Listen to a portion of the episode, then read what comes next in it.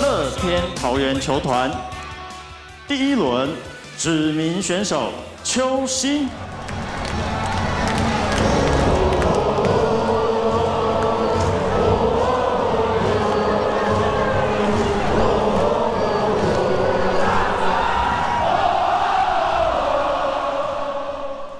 大家好，我是汉达，欢迎收听《源氏物语》第一百一十一集，预计上架日期是二零二三年的七月十八号。《源氏物语》是乐天台湾全民向非官方 p a c k a g e 每集我们所聊到的主题还有大致上的时间轴，都会放在节目的资讯栏里面。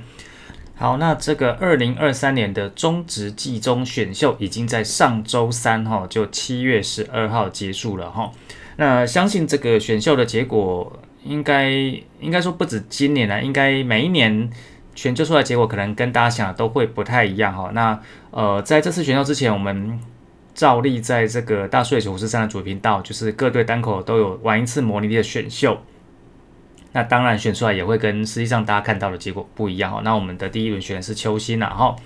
那关于秋心的这个简单的资料，我们会放在节目的后半段再跟大家做报告哈。那这一集理论上应该篇幅不会太长哦，因为呃上周就只有两件事情嘛，一个是选秀，然后一个是下半季开季了。但是上周我们只有两场比赛哈，所以大概还是一样呃很简单跟大家做一点回顾了哈。那呃。本集的第一个话题哈，就是跟啦啦队有关的两则的这个 update 哈。那基本上这两则也都是国外出差的部分。首先第一则是八月十八号这一天呢，我们会有一批哦，是一批 Rockland Girls 会去这个澳门哦，W N W Music DJ Festival。然后呢，我们一次就去了十二位哈，相当大的阵容。有哪些人去呢？林蛋、曲曲、戴莹、小紫、若彤、以轩、菲菲、依依、云溪、惠妮、嘎令跟雨汉。然后除了这几位之外，连小凡、小晴跟 Rina 也都去了哦。小晴跟小凡是正副舞蹈总监，然后 Rina 是应援团长。不过这几天 Rock and Girls 的行程怎么安排，就到时候蛮值得看的哦。因为他们在澳门的表演是八月十八号，但是。八月十七、十九跟二十是我们家主场的阿米趴哦，就是没有办在军人节的阿米趴，很神奇的一个活动哈。所以到时候去澳门的这一批会不会在主场出现啊？就可能再看他们的安排哦。那呃，扣掉国外出差这件部分啊，其实之前在就算在台湾哦，也是有发生过，就是我们家 Rock and Girls。在主场跳一跳，然后可能中间有一批人又要赶场跑去国庆晚会哈，所以阵容很庞大，人手很多，但是到底够不够用，或者是怎么安排，这个可以是一个观察的重点哈。这个是国外出差的第一则哈，那第二则就是在九月的时候哈，从九月十九到二十一号这三天的比赛哈，就是乐天金鹫队的主场比赛。我们会有两位 Rockland Girls 去那边做表演。那虽然去的人数很少，但是去的两张都是 Ace 哈，就是一个是林香，另外一个是达黑哈，就李多惠。那林香在这几年不止在台湾很红哦，基本上应该也蛮多日本人知道她的啦。哦，那虽然说她这个身上有刺青，在日本这样的社会，可能是会有一些风土民情上的一点点疑虑的声音哈。这个是日本跟台湾不太一样部分啊，因为在台湾好像现在对于刺青这件事情，就是大家都蛮开放的哦，就是身体是你自己的，你想刺怎么就你自己去处理啦哈。但日本好像这个部分还是蛮呃比较会在意啦哈。那好像韩国也是这样子哈。那另外一位就是达黑哈，那呃达黑今年在台湾跟韩国都算是蛮轰动的哈，但是在日本这个部分我们就不晓得啊，只是一次就出这两只 ace。啊，也算是对仙台那边非常重视了哈。那其实今年的球季，我们家 Rock and Girls 已经去了三次仙台哈。那三次都是不同的呃成员啦哈。那第一次有来了那一批，然后第二次有 Yuri 这一批哈。然后 Yuri 还在场内活动的时候，在表演的时候还跳到一半摔倒哈，摔一个四脚朝天，这个非常 Yuri 的风格。那前两次啊，其实他们去这个。参加表演在金鹫队那边的官网也都会有呃成员的介绍哈。那像这一次的介绍就是关于林香跟达黑的介绍，我就稍微找了一下，然后请 Google 帮我稍微翻译一下，我就是大概念个大概给大家哈。那关于林香的介绍，就是二零二一年加入 Rocket Girls，不止作为啦啦队，而且在电视节目、社交媒体各个领域非常活跃。不管在台湾跟日本都相当的受到欢迎，现在是世界领先的啦啦队成员之一。然后达黑的部分呢，是写啊李多惠就来自韩国，啦，活跃于韩国的 KBO 啦啦队，二零二三年加入 Rocket Girls。在他有出场的这个比赛当中呢，哦，就主场比赛嘛，哈，许多的球迷都聚集在舞台前观看他来自韩国训练的正宗的犀利舞蹈。那白话一点，就是一个很受欢迎，一个很本质啊，哈。那其实像达黑的这个舞蹈啊，哦，大家如果有兴趣的话，可以去看一下他自己的官方 YouTube 频道。像他最近有出一片，就是说，因为他。之前在大连高趴嘛，有他的 solo，而且连续两天的 solo，那连续两天的舞码是不一样的哦。那其中有一天甚至是跳男团的舞啊，他的这个练习影片，大家如果有兴趣的话可以去看了。我觉得那个真的是蛮辛苦的练习。然后在进行上周两场的战报之前，还跟大家稍微整理一下，就是上半季的一些小数据哈。那呃，其实我这一次上半期没有花一整个篇幅、一整集去做主那个整理啦哈，因为在上周的节目我们有稍微讲一下，然后在最近会上架，应该是这个礼拜上架，就是七月二十二或二十三的大数据五十三主节目，我这边也会做一些上半季的回顾哈。那这一集我还会再补一点点另外的数字啊，就是有点散啊，就是分散在这三集啊，不过没有关系。就是如果你哪边没听到，你就哪边会漏掉哈。那都是小数据啦，一些简单的小数字哈。那呃这边要跟大家讲的是有两个部分，第一个是呃大家可能知道的比较多一点的，就是关于我们在上半季的挑战的成功率。那我们在上半季呢，总共呃发起了三十四次的电视辅助判决哈，就是去挑战啦哈。那成功率是五成哦，非常高哈。三十四次里面有十七次的成功，那这个五成的成功率是五队的最高哦。然后其他四队的数字也顺便跟大家报告一下哈。富邦悍将挑战的三十九次有十八次成功，成功率是百分之四十六点二。第三名是同一师哈。二十六次的挑战有十次的成功，成功率是百分之三十八点五。第四名是中信兄弟哈，二十九次的挑战有八次成功，成功率是百分之二十七点六。然后最后一名是魏全龙哈，二十八次里面只有五次成功，挑战的成功率是百分之十七点九。其实这个挑战成功率啊，我们在最近两年的数字都还蛮好看的哈。不过我记得在应该是二零二一年左右，那个时候我们的成功率是不到三成，是五队里面最低的哈。那这两年应该算是有比较好的进步啦。应该说，这可能跟总教练跟选手之间的沟通有关系哈。因为呃选手要够笃定，才去提出这个挑战，那这个机会才会高啦哈。那其实这个数字，如果你要占球队的话，就等于是说，好像裁判特别不喜欢我们家桃园跟富邦悍将哈。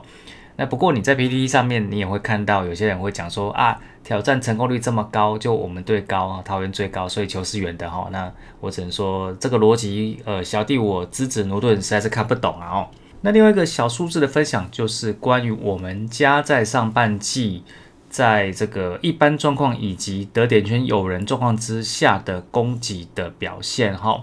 那一般我们来看的是打击率跟这个得点圈打击率嘛，哈。那我们在上半季六十场比赛的打击率是两成七七，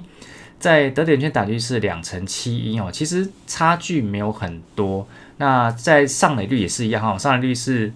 呃一般状况，就整体状况是三乘三三，然后在得点圈的上垒率是三乘三一哈，所以你要说是算稳定吗？呃，其实是算稳定的哈，但是。我们这个稳定指的是垒上，就是得点圈没有人跟有人状况之下，其实差距是算稳定的。然后那呃，如果说你要每一周每一周来看的话，就像我们之前在做战报一样，你会发现说我们就是有几周打特别好，那有几周就是打不回来哈。所以如果是白 weekly 来看的话，那是不稳定的哈。接下来进行上周的比赛回顾。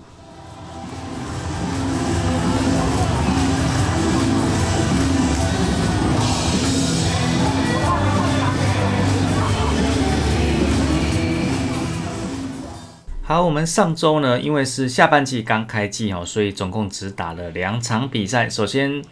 是七月十四号在洲际客场面对中信兄弟，那最终是九比二赢球，但是是延长赛的第十局哈，打完十局之后才赢球。那这一天的比赛呢，呃，两队先发哈，就是我们家的霍尔那对上兄弟的德保拉哦，那。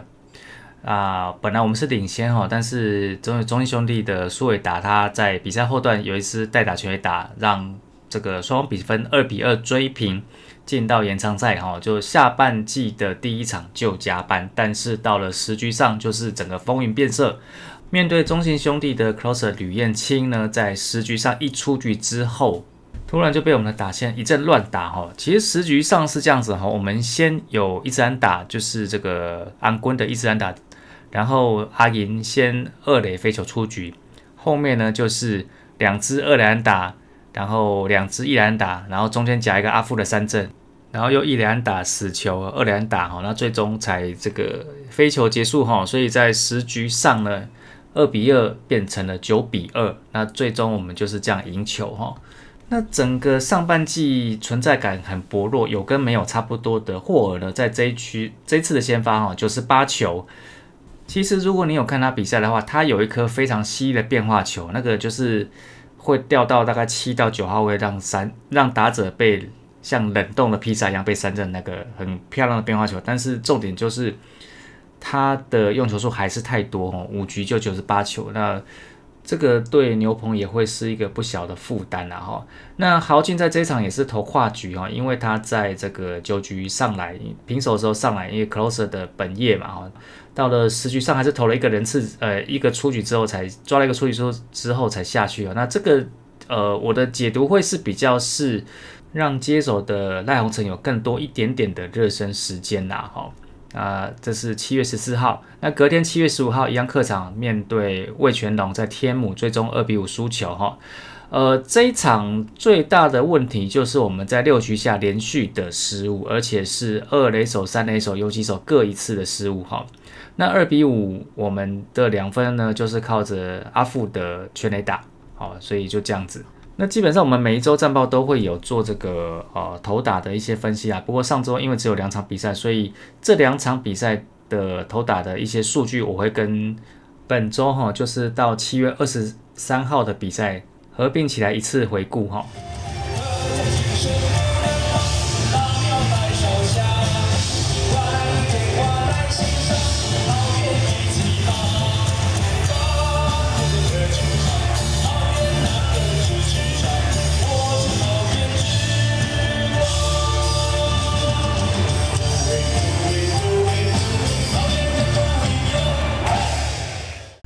好，那回来这个选秀哈，就节目一开始讲选秀的这个部分啊，其实我后来看一下，就是主节目里面我们的第一轮预测啊，呃，我那时候是选这个刘俊伟嘛，哈，然后斯文是选邱心嘛，哈，那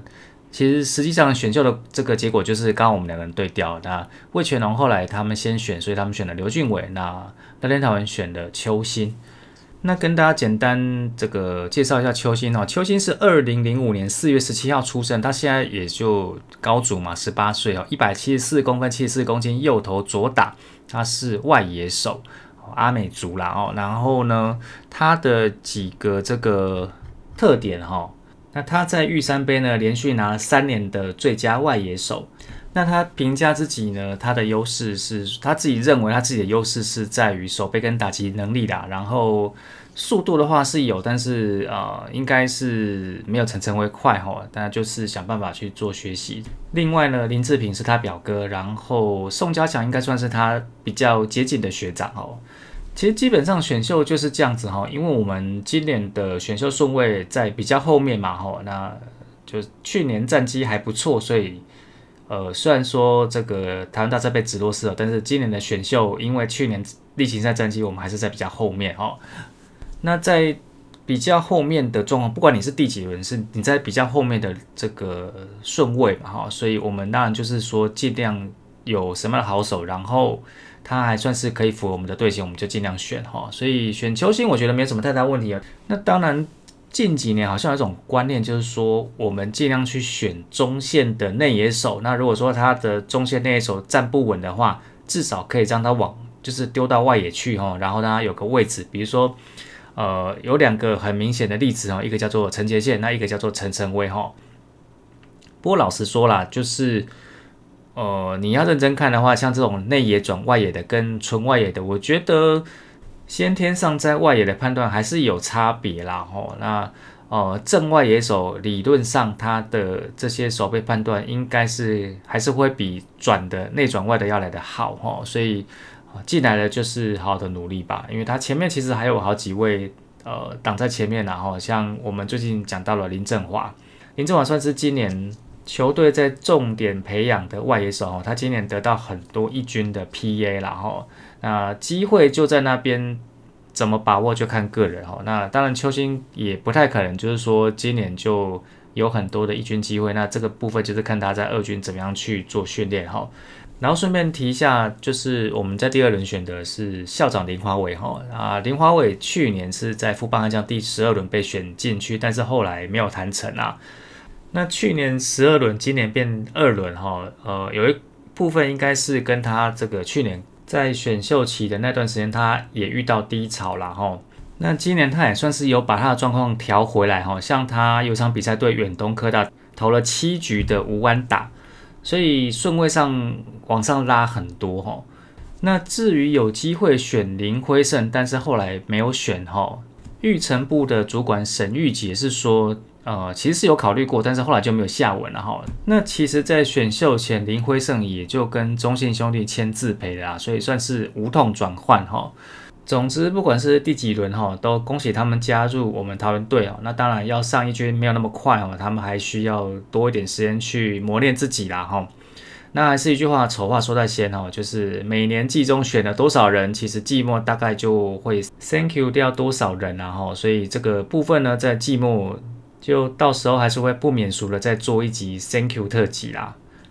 好，那最后一部分就是赛程预告哦。那本周终于算是正式进入完整的下半季的一整周的赛程哦。那我们在七月十八号就节目上的这一天，我们会去新庄面对富邦悍将；七月二十号礼拜四会去洲际面对中信兄弟；二一、二二、二三、五六这这三天呢，在主场面对统一师。那么其中七月二十一号礼拜五是乐天集团日，七月二十二、二三就礼拜六日这两天是有 coso 趴。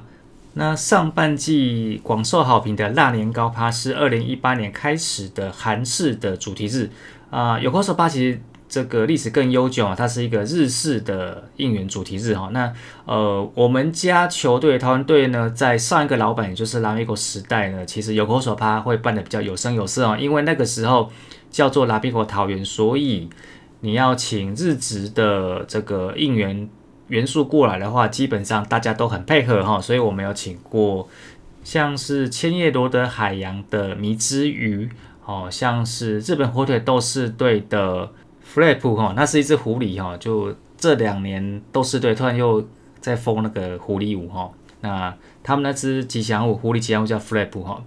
然后像这几年跟中信兄弟合作的板神虎的 Kita，他也曾经来过我们家桃园哈，所以那个时候啊，日职十二支球团唯一一支不会跟我们合作的球团就只有西武狮哈，那。那西武师是因为跟统一师去做双狮日的限定合作，所以他就不会来桃园哈。